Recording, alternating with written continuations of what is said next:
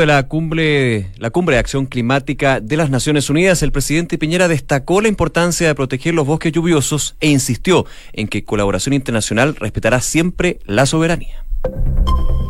Una con un minuto, muy buenas tardes. ¿Cómo están ustedes? Bienvenidos a una nueva edición de Noticias en Duna. Totalmente repuestos de este fin de semana extra largo. Esperamos que ustedes también. Regreso a la realidad, pero con tranquilidad, vamos que Vamos que se puede. Vamos que el viernes está más cercano. Muchos dicen que después del 18 se acaba el año, así que... Muchos dicen eso. Sí, pues. Hay unos que están cantando acá canciones de Año Nuevo. Sí, aquí están allá con, Sonora en vivo en, los controles aquí de radio. Bueno, pero vamos paso por paso, porque todavía queda de este 2019. y recién está empezando la primavera. Primavera que tiene pinta ya más bien de verano pero primavera. Sí, sí, increíble como ya la temperatura empieza, de hecho el día miércoles se espera 28, 29 grados. ¿ah? Mira, tengo acá la dirección. Aquí en la región metropolitana, digamos. Sí, hay 17 grados de temperatura hasta ahora, la máxima va a llegar hasta los 23 el día de hoy, pero ya mañana la máxima va a llegar hasta los 29 y como tú decías, el miércoles podría alcanzar los 31 grados de temperatura en plena primavera. Sí, dicen que la primavera va a estar bien calurosa y con alta probabilidad de lluvias. Ojalá que se dé las dos porque hay, ah, yo Acá no, dice nada de precipitaciones por lo menos. No, sí, pero... Esta semana. Bueno, es que técnicamente hoy día empezó la primavera. ¿eh? Está, ah, el día de hoy fue el, es el equinoccio primaveral. Así, que en términos astronómicos estamos comenzando, pero algunos ya partieron la primavera hace rato. Hace rato. Oye, les cuento brevemente, Viña del Mar y Valparaíso, 13 grados de temperatura, la máxima va a llegar hasta los 15. En Concepción, totalmente despejado con 16 grados a esta hora de la tarde. Y Puerto Montt registra 12 grados de temperatura, la máxima va a llegar hasta los 15 y van a estar acompañados de nubosidad parcial. Algunos datos de las calles de Santiago, la UST y el Ministerio de Transporte dice lo siguiente, hace cuatro minutos, autopista del Sol, ojo, a kilómetro 16, sector Rinconada, con restricción en pista rápida, dirección Santiago, conducir con precaución. Además, eh, trabajos en la ruta 5 al norte, sector Paso Inferior Rondizoni, y se mantiene cerrado el tránsito hacia la Concepción desde Andrés Bello por procedimiento de bomberos. Esto fue alrededor de las once y media de la mañana. Sigue entonces eh, trabajos debido a un procedimiento de bomberos. Semáforo apagado en Froilán Roa, con Mirador Sur. Sur, estoy bueno para él. Sí, estoy chinito. Estoy chinito. y eh, hace un rato estaba cerrado el tránsito en Concepción con Andrés Bello por este procedimiento. Debería entonces atención a aquellos quienes se están moviendo por eh, la comuna de Providencia, específicamente Andrés Bello con la Concepción. Oye, ahora la Unión Operativa de Control de Tránsito de Concepción dice que hay semáforos apagados en O'Higgins con Colo Colo y San Martín con Colo Colo. Hay personal de mantención en la ruta, así que a tener precaución si tienen que pasar por esa zona ahí de Concepción. Una de la tarde con cuatro minutos, revisamos las principales informaciones de este lunes 23, aquí en los titulares.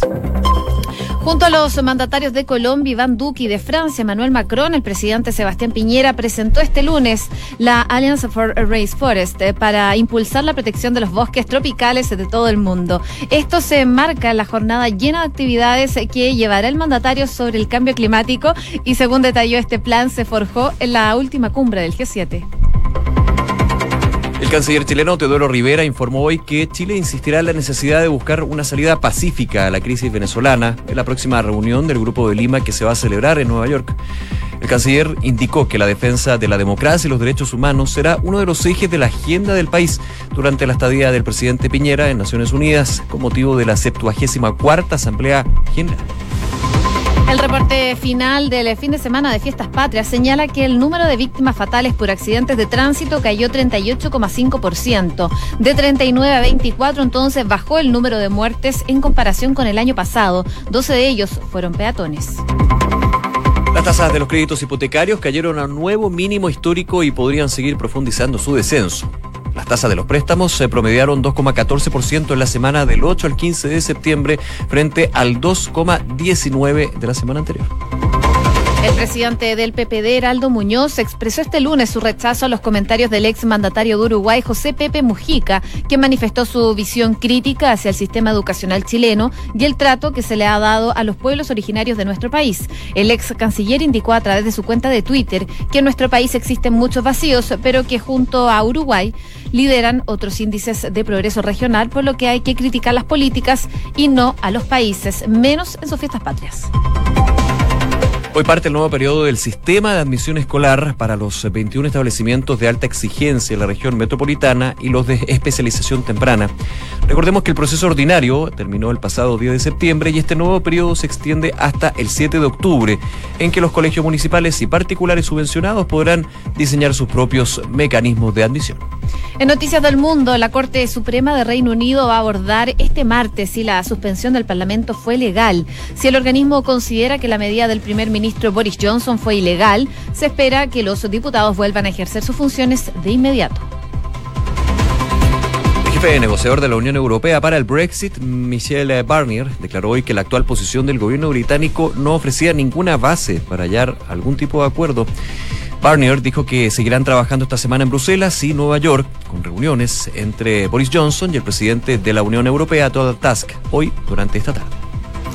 Hoy en la cumbre de acción climática de la ONU, 66 gobiernos se comprometieron a llegar a las emisiones de cero carbono para el 2050. A esta nueva alianza se sumaron 10 regiones, 102 ciudades, 93 empresas y 12 inversores, y quienes también se van a coordinar para reducir colectivamente las emisiones en al menos un 45% para el 2030.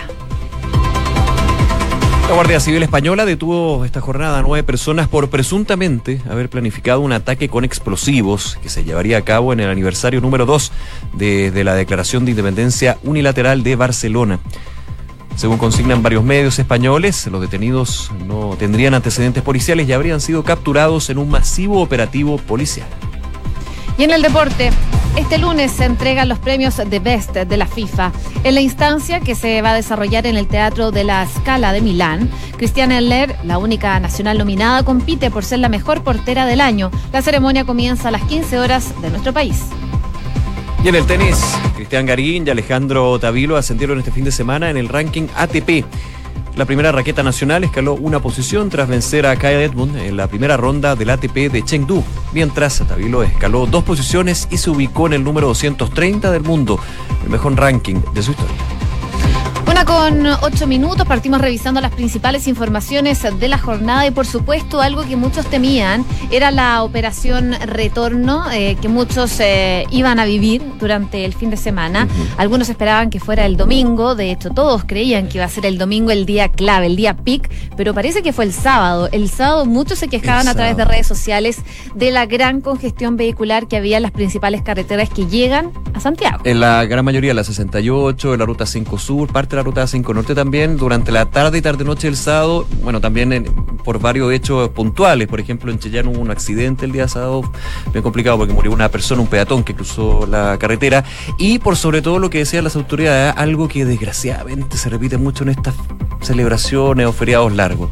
La gente que adelanta por la verma. No, no lo haga, no lo haga, porque aparte de ser mala educación, es súper peligroso y de hecho hubo varios accidentes debido a eso que terminaban ocasionando problemas evidentemente para los accidentados pero para el resto porque se va generando el taco. Bueno, eso fue el día sábado, el día de ayer fue bastante más tranquilo. Estábamos hablando de 900.000 autos que abandonaron la capital y que, claro, se dieron de una forma gradual antes del día 18, pero que también el retorno se dio entre el viernes sábado y domingo, porque también el día viernes hubo flujo de vehículos que llegó a Santiago. Así que eso de alguna manera logró eh, simplificar. Obviamente el balance no solamente va por eh, lo que, cómo funcionaron las carreteras, sino también por los accidentes. Fíjate que ya Carabineros cifra en 1083 los accidentes y desgraciadamente 24 fallecidos, pero la buena noticia dentro de lo malo es que hubo una, una reducción justamente de las víctimas fatales durante estas fiestas patrias. Claro, según lo que dicen desde Carabineros, eh, tras entregar este balance,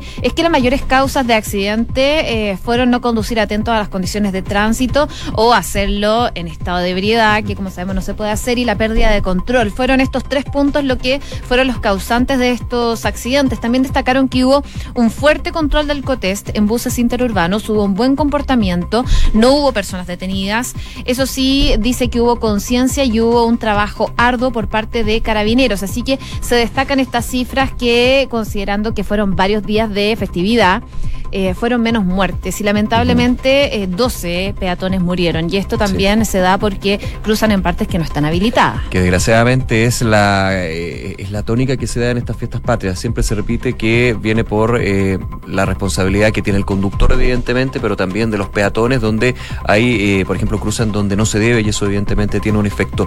Oye, 750 personas lesionadas, un 22% menos que el año pasado, buena noticia, y eh, 77 mil controles alcotest que llevaron a la detención de 985 personas. También, eh, no quiero decir debutó porque ya lleva un tiempo, pero el narcotest eh, tuvo su gran prueba de fuego en estas fiestas patrias y eh, los números no eran para nada favorables porque, si no me equivoco, la proporción era de cuatro personas controladas, una tenía cocaína o marihuana en su cuerpo. Bien. Así que, claro, uno dice cuatro de uno. Pero igual es.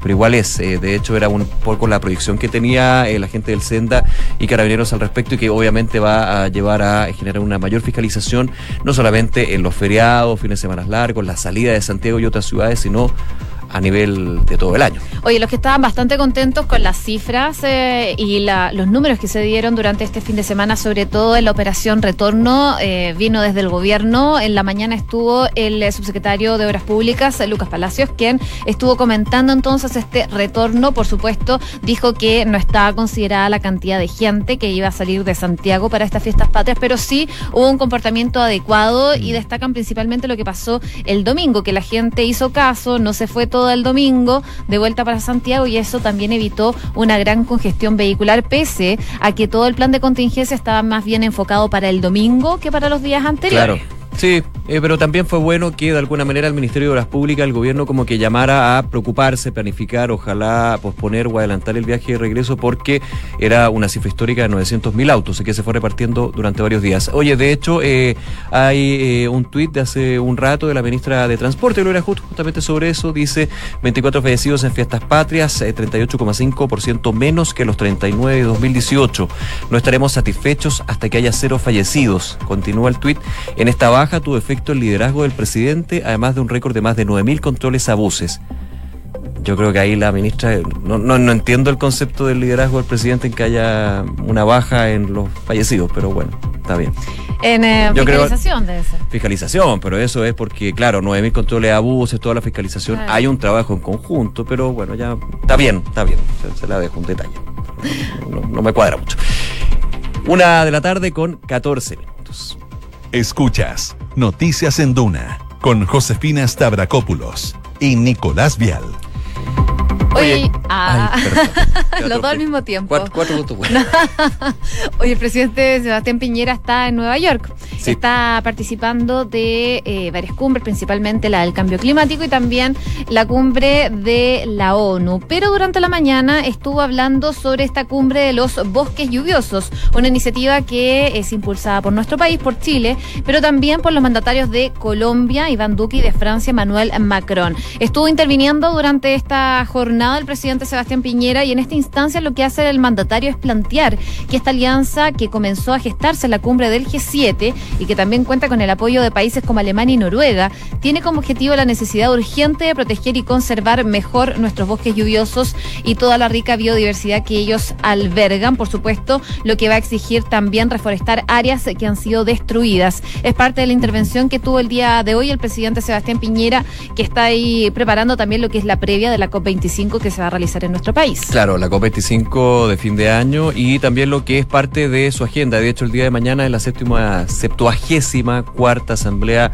General de las Naciones Unidas, donde el tema del cambio climático, el medio ambiente, va a ser fundamental y es uno de los grandes puntos. Hay varios. De hecho, Venezuela también va a ser un elemento a considerar en esta asamblea, pero el día de hoy es la cumbre de acción climática y en este foro, podríamos decir, de bosques lluviosos, eh, estamos hablando de países como Argentina, Brasil, Colombia, Perú, Bolivia, Paraguay y Chile, y países de la región que hacen grandes esfuerzos humanos y financieros para proteger los bosques lluviosos, dijo el presidente Piñera. Pero agregó un elemento.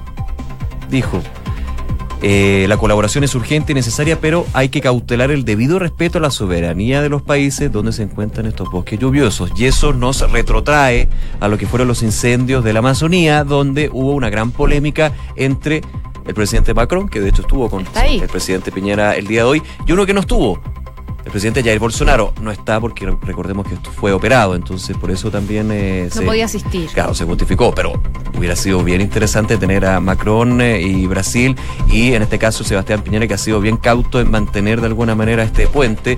Eh, él habla de la soberanía, que ya lo había mencionado, ¿te acuerdas tú, José? Sí. Cuando se generó este problema en que Jair Bolsonaro no quería aceptar eh, los millones de dólares que ofrecía el G7, patrocinados de alguna manera por Francia, y justamente se habló de la soberanía. Y presidente Piñera tuvo que ir a ese punto de, bien, tenemos que generar mecanismos de colaboración, pero respetando siempre las fronteras de alguna manera.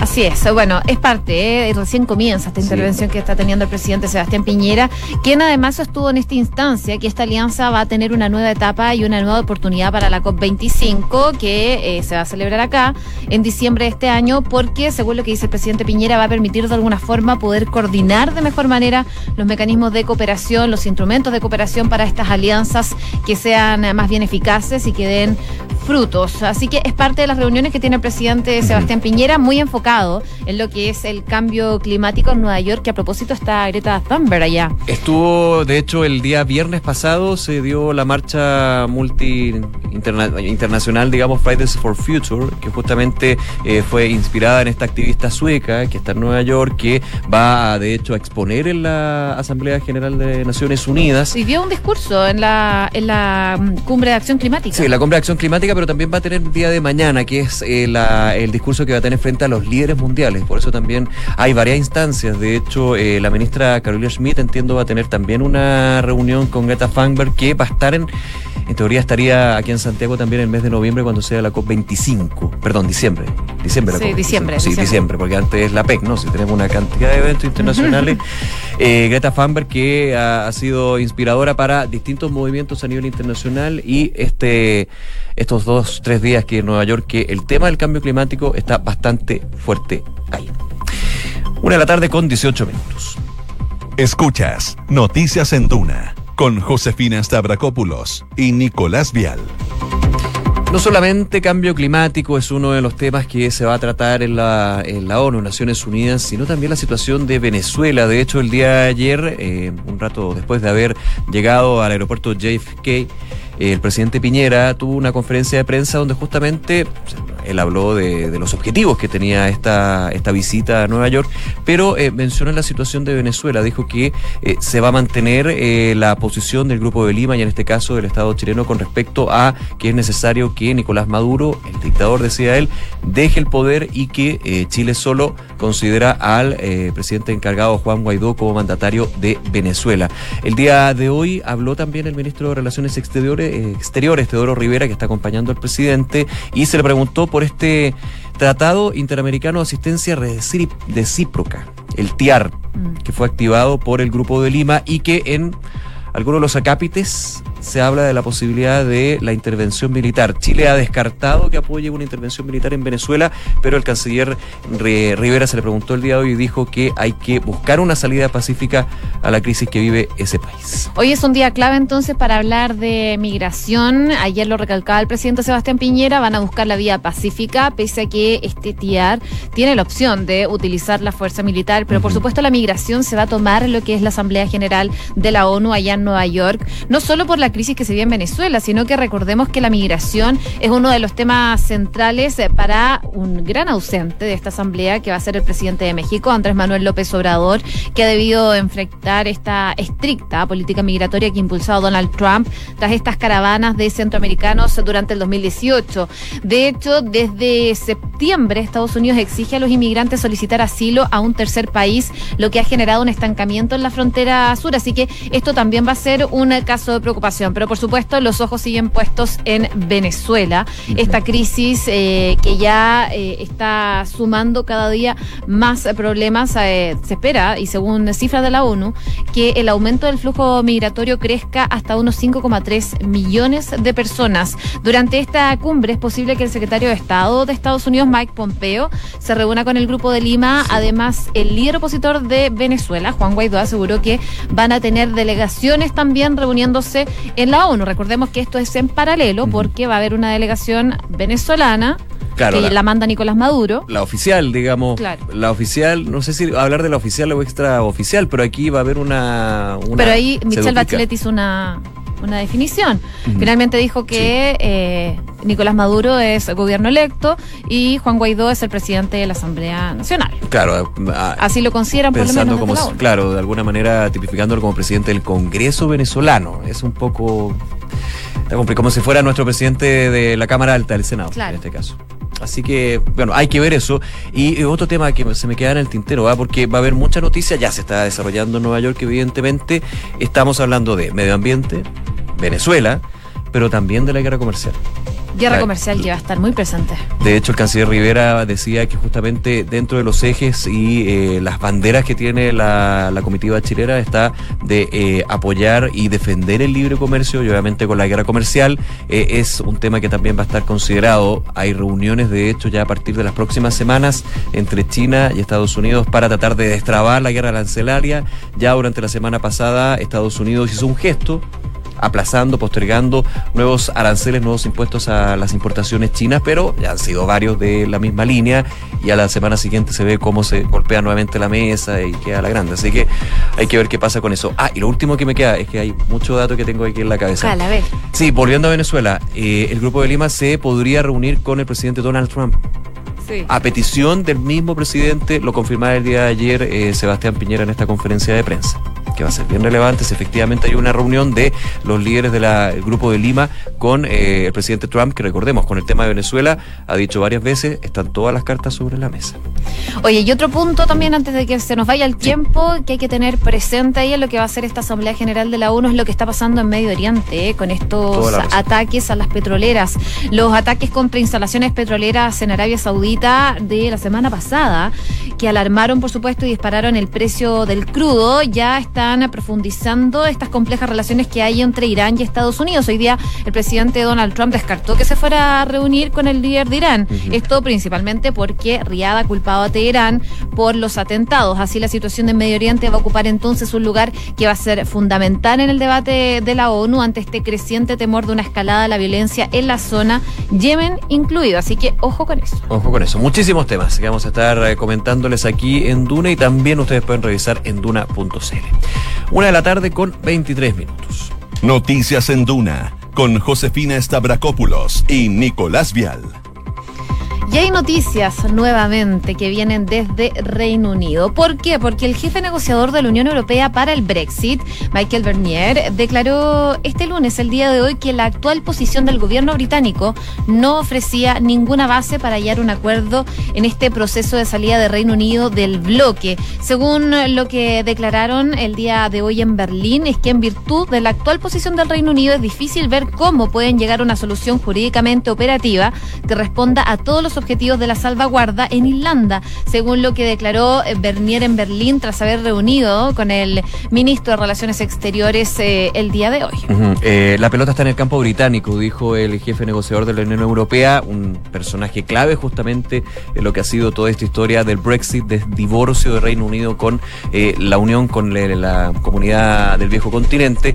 Y en ese sentido recordemos que el 31 de octubre es fecha clave porque se concretaría este, este tema con acuerdo o sin acuerdo, todo apunta a que sin acuerdo. También tenemos un Parlamento británico que está en receso, algunos dicen suspendido el concepto que hay que utilizar, pero técnicamente en receso, y no hay de alguna manera muchas luces con respecto a que se alcance un acuerdo. El jefe negociador ya lo dice, aquí la pelota no, no está. Se habla, eso sí, se habla, eso sí, de la posibilidad de que haya un nuevo aplazamiento, pero Boris Johnson al ungirse como primer ministro dijo el 31 de octubre esto se termina. Entonces, y a, ver, ¿y cuál es el tema? Que lo hemos discutido y de repente se nos olvidó un poquito el centro. ¿Cuál es el problema del acuerdo o sin acuerdo? Salida del Reino Unido, la Unión Europea va a tener impacto económico, social, migratorio de todas maneras, pero muchos dicen con un acuerdo con algún tipo de eh, medidas graduales que vayan haciendo una transición en este paso, podría ser un impacto menor en términos de, por ejemplo, eh, la caída o el menor crecimiento del Producto Interno Bruto, el tema de, las fronteras que recordemos que la gran gracia de la Unión Europea es que un ciudadano inglés el día de hoy puede llegar a España, a Francia, a otros países sin ningún tipo de mayor trámite aduanero mayor trámite migratorio. Así que Esos son algunos de los grandes puntos que se están discutiendo acá en este acuerdo o sin acuerdo. Igualmente, las conversaciones van a continuar esta semana en Bruselas y en Nueva York con reuniones previstas entre Johnson y el presidente de la Unión Europea, Donald Tusk, este lunes por la tarde. Así que todavía hay esperanzas para que continúe el diálogo. Recordemos que las últimas propuestas británicas que no se han detallado en esta etapa llegan seis semanas antes de la fecha prevista para el Brexit, que como tú decías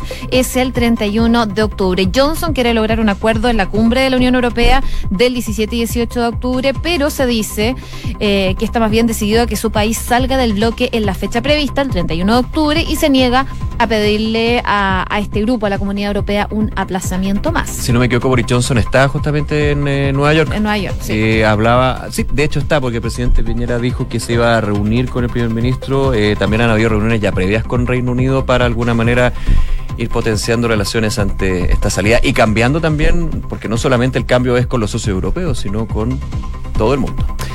Una de la tarde con 27 minutos, revisamos las principales informaciones en los titulares. Junto a los mandatarios de Colombia, Iván Duque, y de Francia, Emmanuel Macron, el eh, presidente Sebastián Piñera presentó este lunes eh, la importancia de proteger los bosques lluviosos e insistió en que la colaboración internacional respetará la soberanía. El mandatario explicó que esta alianza, impulsada por Chile, Colombia y Francia, tendrá una nueva etapa y oportunidad en la COP25 que se va a celebrar en Chile en diciembre. El canciller Teodoro Rivera informó que Chile va a insistir en la necesidad de buscar una salida pacífica a la crisis venezolana. Esto es la próxima reunión del Grupo de Lima que se va a celebrar en Nueva York. Rivera indicó que la defensa de la democracia y los derechos humanos será uno de los ejes de la agenda nacional durante la estadía del presidente Piñera en Naciones Unidas con motivo de la 74 Asamblea General. Hoy parte el nuevo periodo del sistema de admisión escolar para los 21 establecimientos de alta exigencia en la región metropolitana y los de especialización temprana. Recordemos que el proceso ordinario culminó el pasado 10 de septiembre y este nuevo periodo se va a extender hasta el 7 de octubre, en donde los colegios municipales y particulares subvencionados podrán diseñar sus propios mecanismos de admisión. La Corte Suprema del Reino Unido abordará este martes si la suspensión del Parlamento fue legal. Si el organismo considera que la medida del primer ministro Boris Johnson fue ilegal, se espera que los diputados vuelvan a ejercer sus funciones de inmediato. Hoy a la cumbre de acción climática de la ONU, 66 gobiernos se comprometieron a llegar a las emisiones de cero de carbono para el año 2050. A esta nueva alianza se suman 10 regiones, 102 ciudades, 93 empresas y 12 inversores, quienes también se van a coordinar para reducir colectivamente las emisiones en al menos un 45% para el 2030. Y hoy se entregan los premios de Best de la FIFA. En la instancia que se va a desarrollar en el Teatro de la Scala de Milán, Cristian Endler, la única nacional nominada, compite por ser la mejor arquera del año. La ceremonia comienza a las 15 horas de Chile. Vamos a estar muy atentos a ver si Tiane Endler llega a ser la mejor arquera de fútbol